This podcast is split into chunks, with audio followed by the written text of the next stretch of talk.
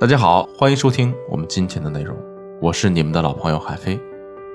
如果你在感情中遇到了情感问题，可以添加微信文姬零幺幺，文姬的全拼零幺幺，主动找到我们，我们这边专业的导师团队会为你制定最科学的解决方案。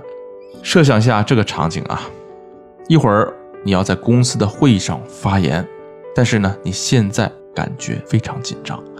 你会做什么事儿来缓解自己的情绪呢？深呼吸，或者喝点饮料，吃颗糖。或者想象台下面对的是萝卜白菜，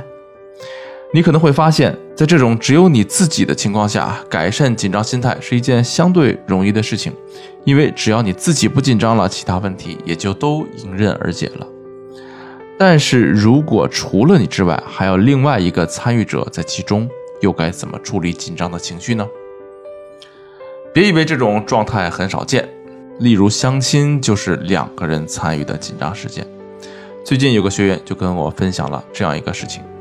他说，邻居的阿姨给自己介绍了一个男生，两个人在微信上聊了几天，相谈甚欢之后呢，男生便主动约她见面了。这个学员情感经历很少，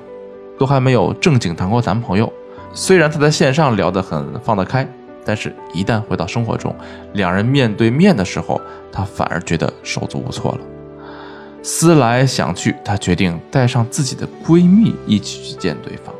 闺蜜呢，倒也爽快，她刚一说完，闺蜜就欣然答应了，还说好要好好替她考验一下对方的人品。接着到了约好的那天，学员和闺蜜都认真打扮了一番。在见到男方本人之后啊，学员十分满意，尤其喜欢对方高高的个子。不过动了心的她更显得手足无措了，一时间不知道该聊些什么好。此时，一帮的闺蜜就出马了。她自作主张问了男生很多问题，还有些是比较私密方面的问题，比如男方谈过几个女朋友，为什么都没有坚持下来？这问的学员是一脑门的汗。不过男方回答呢，倒也十分得体。当天就这样愉快的结束了。可是后来，学员就再也没有见过男方，主动约他见面呢，也是被婉言谢绝，说自己工作忙没时间。刚开始，学员还很纳闷，不知道发生了什么事儿。后来没过多久，她就刷到了闺蜜秀恩爱的朋友圈，而闺蜜的男友正是自己的相亲对象，这就太尴尬了。本来是找闺蜜帮忙，结果闺蜜直接送佛送到西，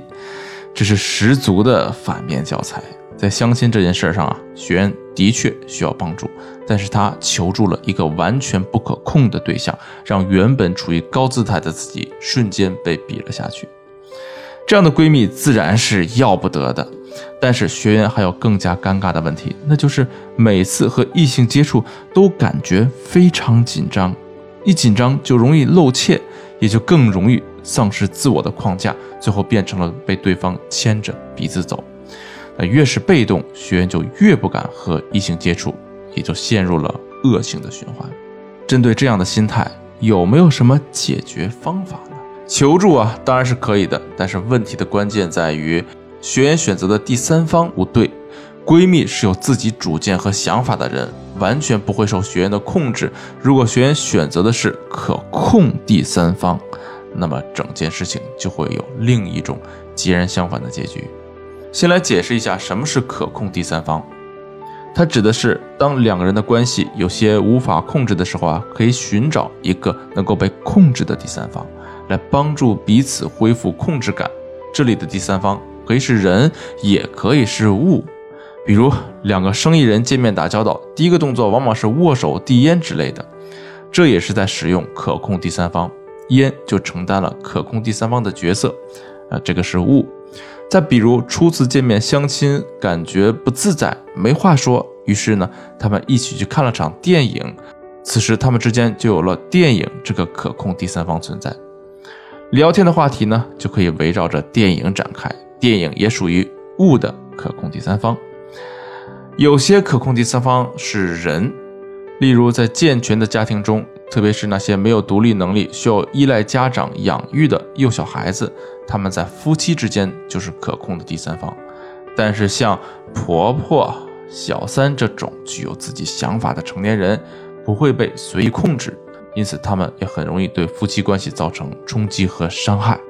那么，怎么用这个理论来帮助我们构建关系呢？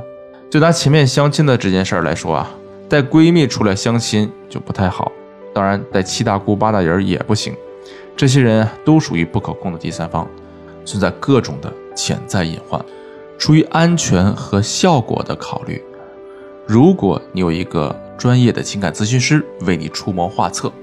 那么肯定效果是最好的。当然，如果你没有，我们也可以把这些人换成物，比如说你初次和对方见面，可以顺手带上一杯饮料或者你爱吃的零食，一见面呢就可以和对方分享。再或者，你可以把见面地点选在自己熟悉的咖啡馆，在熟悉的环境中，你可以获得更多掌控感和安全感。在感觉安全的心态下，再跟对方沟通交流，你就能够反应的更加敏捷，从而留给对方更好的印象。再比如，当你和男朋友因为一些小事发生了矛盾，他一直闹别扭不肯理你的时候，怎么办呢？你可以找到你俩出去旅游时所购买的纪念品，假装成你收拾东西不小心翻出来的，然后呢，把东西摆在他面前，顺便说说那次旅途中让你印象深刻的愉快经历。当对方被你带回记忆里，他对你的情绪也就瞬间好转了。可控第三方的优势在于。一方面可以缓和当下的气氛，提醒他你们之间快乐的过去；另一方面也可以有效避免你向他道歉时的尴尬。除此之外，还有一些话题内容也是不错的可控第三方，比如明星八卦、娱乐新闻、热播电视剧等等。在建立关系之前，可以先找到你熟悉的东西作为心理支撑，这样呢就能够最大限度的减轻面对陌生人时的焦虑情绪。最后，可控第三方的筛选原则是：这件东西或者这个人一定要完全处于你的控制之下，至少在当下具体的情景中不会和你产生利益冲突，这样才能够达成你的目标。否则，你就很容易变成前面例子中的女学员了。第四方啊，不仅可以用来拉近关系，还可以在对方表现出过于积极时，礼貌推远对方。如果你对这方面的内容感兴趣，可以添加微信文姬零幺幺，文姬的全拼零幺幺，来获取导师针对性的指导。好了，今天的内容就到这里，我们下期内容再见。